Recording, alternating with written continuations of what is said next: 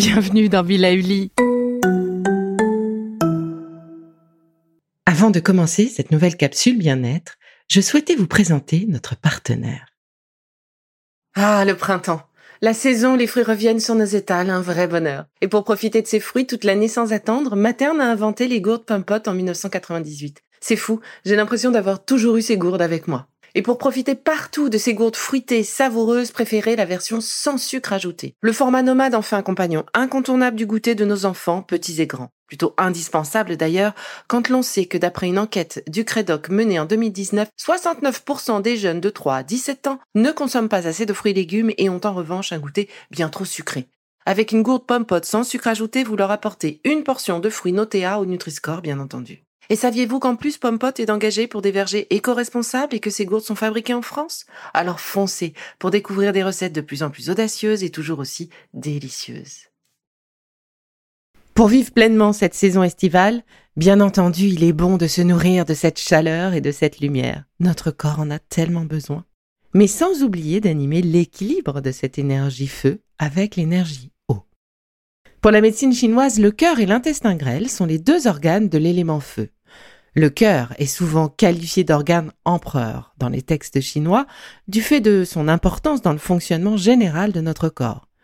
Son importance tient au fait qu'il effectue un rôle de centralisateur d'autres fonctions des organes du corps, tant au niveau physique que psychique.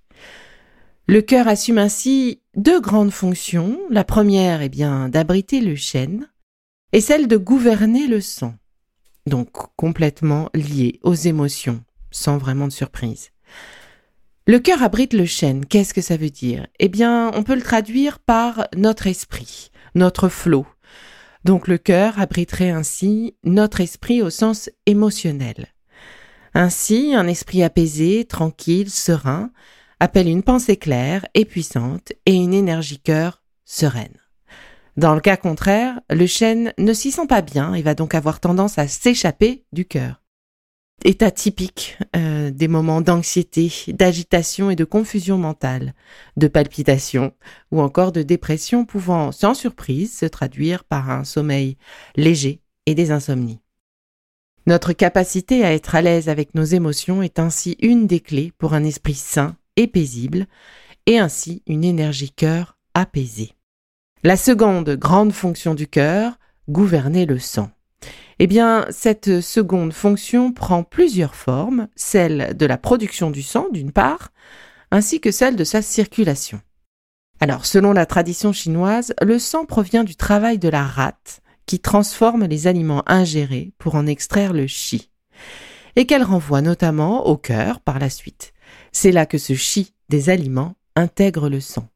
Alors pour rappel, la rate joue véritablement un rôle dans la maturation des globules rouges et dans la purification du sang, en éliminant les déchets, globules rouges dégradés ou inutilisables, plaquettes détériorées, virus ou débris cellulaires.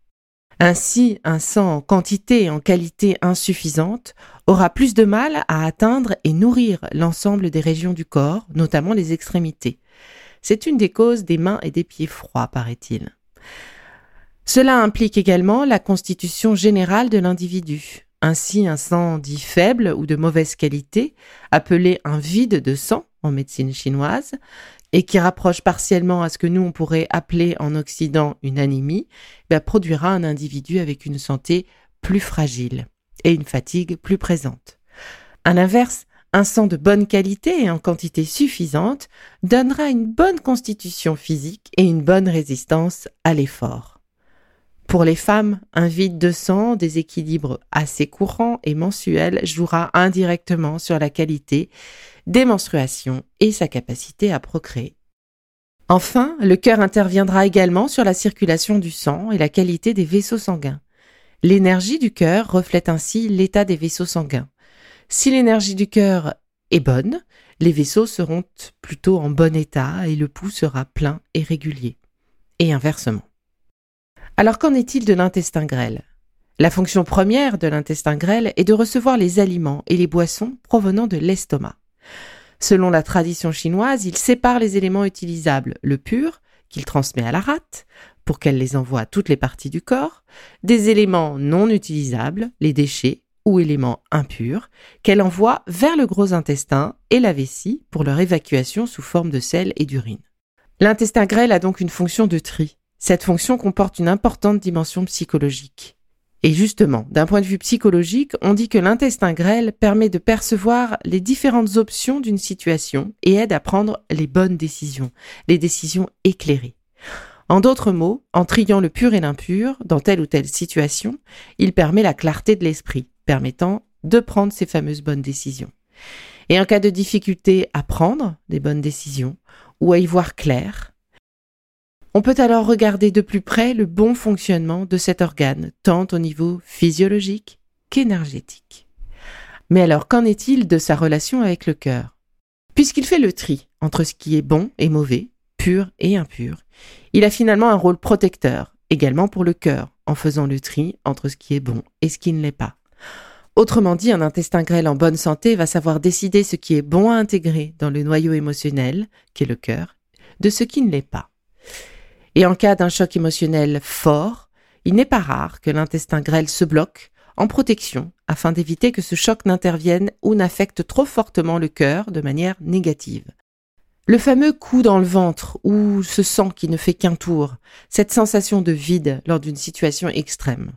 On sent bien là le lien entre ces deux organes.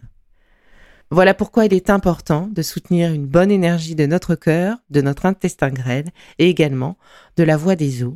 C'est tout notre travail du moment. Accueillir nos émotions, nous accorder du temps, apaiser et réguler notre énergie cœur, nos chakras, notre intestin grêle, sans oublier nos reins et notre vessie.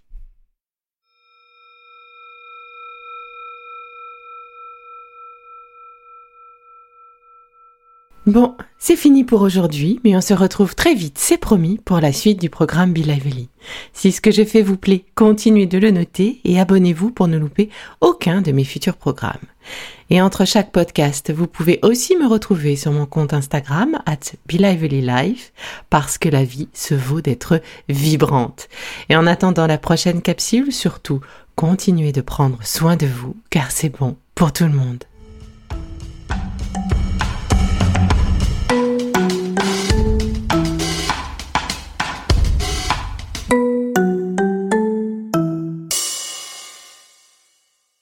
Le contenu que vous venez d'écouter n'est pas un dispositif médical et ne peut pas se substituer à l'avis d'un médecin basé sur votre situation personnelle. En cas de doute, consultez votre médecin.